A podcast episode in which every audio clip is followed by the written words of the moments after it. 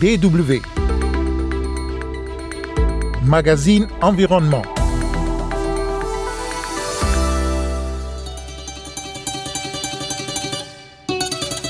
Au menu de ce magazine, la gestion des terres agricoles au Niger et l'implication des femmes dans cette activité. Vous aurez également droit à un reportage sur la promotion des innovations agricoles en Côte d'Ivoire. Nous avons un système d'irrigation, un trou qui a été effectué, et dans ce trou, on, verse l'eau dans le tube. Et l'eau reste dans le tube. Mesdames et messieurs, bonjour, Kosivitiassou au micro.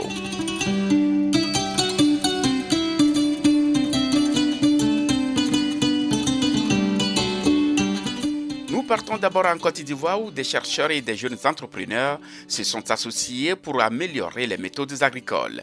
Leurs innovations permettent désormais aux agriculteurs de mieux anticiper et de s'adapter au changement climatique.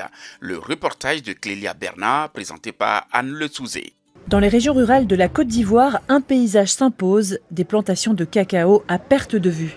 La Côte d'Ivoire est l'un des plus grands producteurs de cacao au monde. Son économie dépend largement des revenus de son exportation. César Amani Yeboué a cultivé le cacao toute sa vie, comme plusieurs générations de sa famille avant lui. Ces dernières années, les sols se sont asséchés peu à peu, les fruits des cacaoyers sont de plus en plus petits. César Yeboué utilisait des produits chimiques pour améliorer son rendement, mais aujourd'hui, il tente de s'en passer. Les pesticides vous rendent malade. Quand on les utilisait, ils restaient dans les sols et les détruisaient. Les gens tombent malades ici et quand vous allez à l'hôpital, ils vous disent que c'est à cause des engrais chimiques. César Ameni Yeboué produit désormais son propre engrais bio avec de la terre, des déchets naturels, du fumier et des cendres qu'il trouve sur place. Une entreprise sociale lui a enseigné comment le fabriquer. BioSave accompagne les producteurs de cacao dans la transition vers des méthodes agricoles biologiques. 150 agriculteurs ont participé à la première session de formation. La fabrication d'engrais bio coûte l'équivalent de 3 euros. C'est 10 fois moins cher que les engrais chimiques. La fabrication prend du temps, mais l'effort est récompensé, explique le formateur de BioSave. Nos terres sont fatiguées. L'économie repose sur l'agriculture.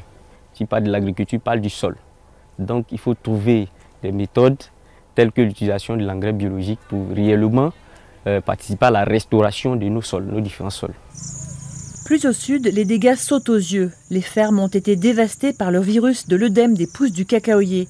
Les vagues de sécheresse et la hausse des températures ont rendu les cultures plus vulnérables au virus qui est transmis par les cochenilles. Les terres affectées deviennent inutilisables. Pour ramener la biodiversité d'origine, des chercheurs et des étudiants déploient maintenant des techniques agricoles dites intelligentes. L'initiative est guidée par le WASCAL, un centre consacré au climat financé par l'Allemagne. Il aide les agriculteurs à s'adapter au changement climatique. Le phytobiologiste Alban Bokaku inspecte des jeunes plants qui poussent à l'ombre d'un bananier.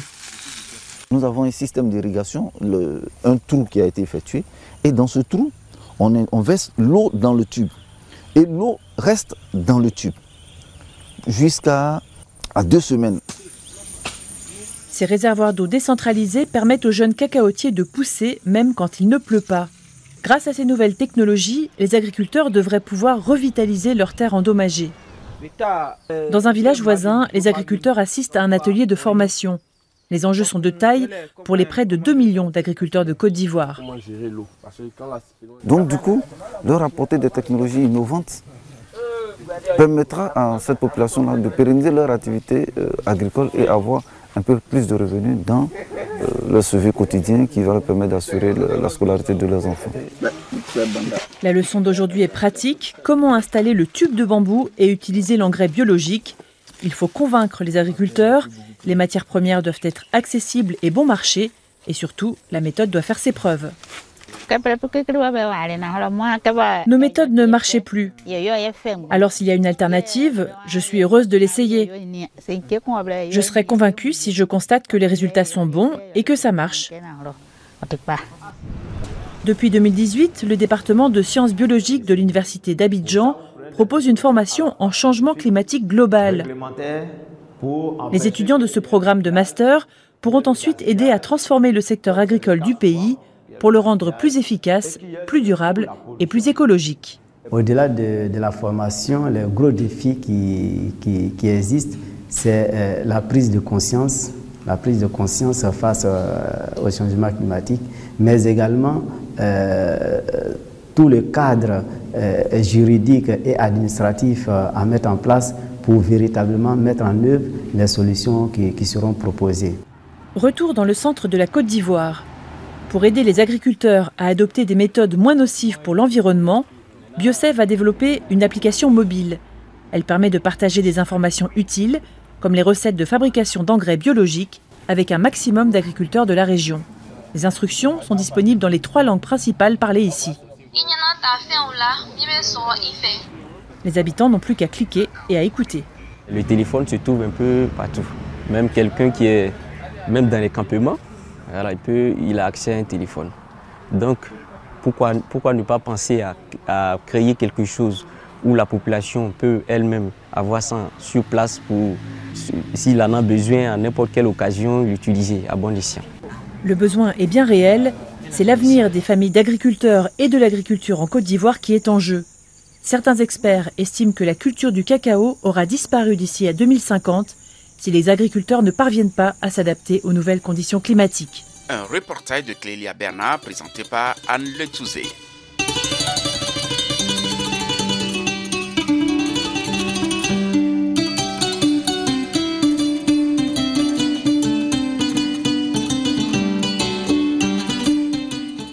Niger, la restauration des terres est un enjeu important. Des superficies importantes sont en effet dégradées et nécessitent une restauration pour redevenir productives, aussi bien pour l'agriculture que pour l'élevage.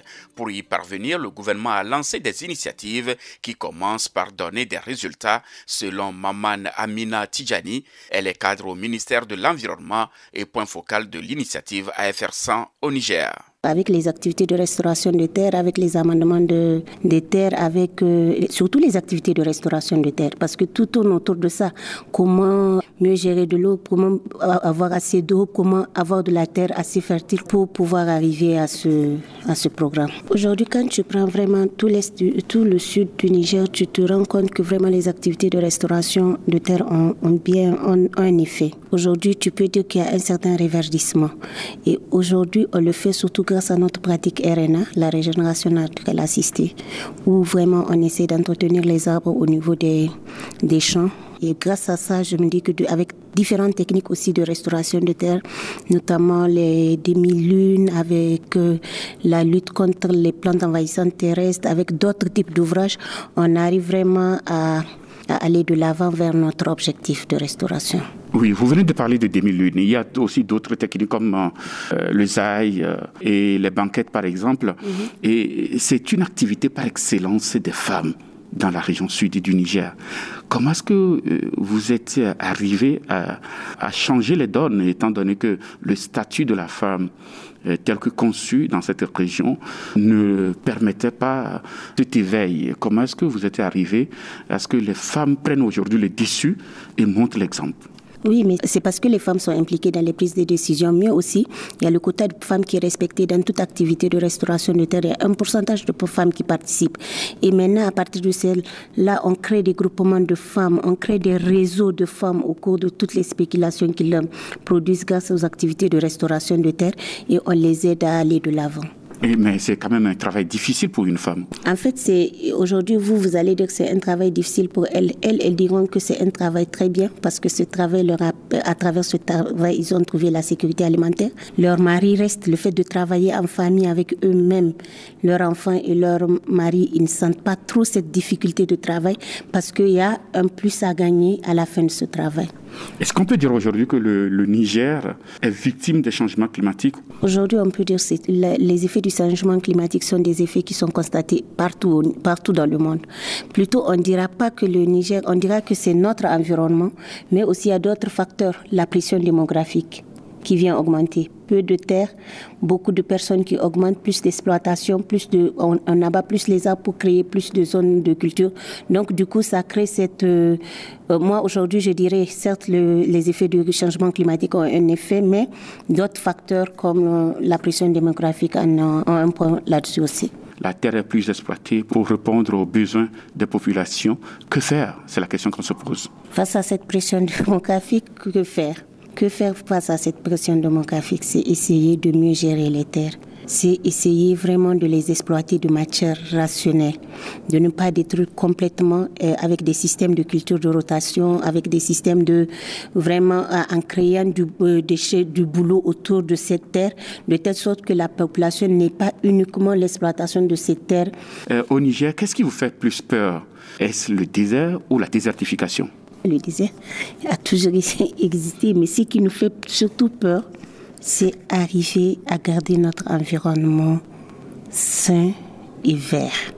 Ça, c'est la perte de la végétation qui nous fait. Moi, personnellement, euh, c'est l'avancée même. Euh, parce qu'aujourd'hui, si je dois regarder en face qu'est-ce qui me fait le plus peur au Niger, je dirais plutôt c'est les phénomènes du changement climatique. Qui contribuent à la désertification, puisque le désert euh, a toujours existé, mais c'est la désertification qui élargit le désert.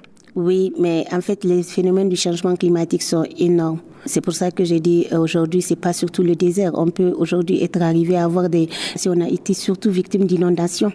Et ça, c'est un autre phénomène qui n'est pas un phénomène de désertification. C'est pas qu'on a perdu des arbres, mais c'est qu'on a perdu énormément de terres. Pas parce qu'il n'y a pas de pluie, mais parce qu'il y a eu assez au point de détruire toutes nos terres. L'ingénieur des eaux et forêts Maman Amina Tidjani, technicienne au ministère de l'Environnement du Niger, est point focal d'AFR 100 dans ce pays. Dans le monde, plus de 2 milliards d'hectares de terres sont dégradés et la restauration des forêts et des paysages a pour objectif de régénérer les terres dégradées. Merci de nous avoir suivis. Kosvitiasu au micro et restez toujours à l'écoute de la Deutsche Welle.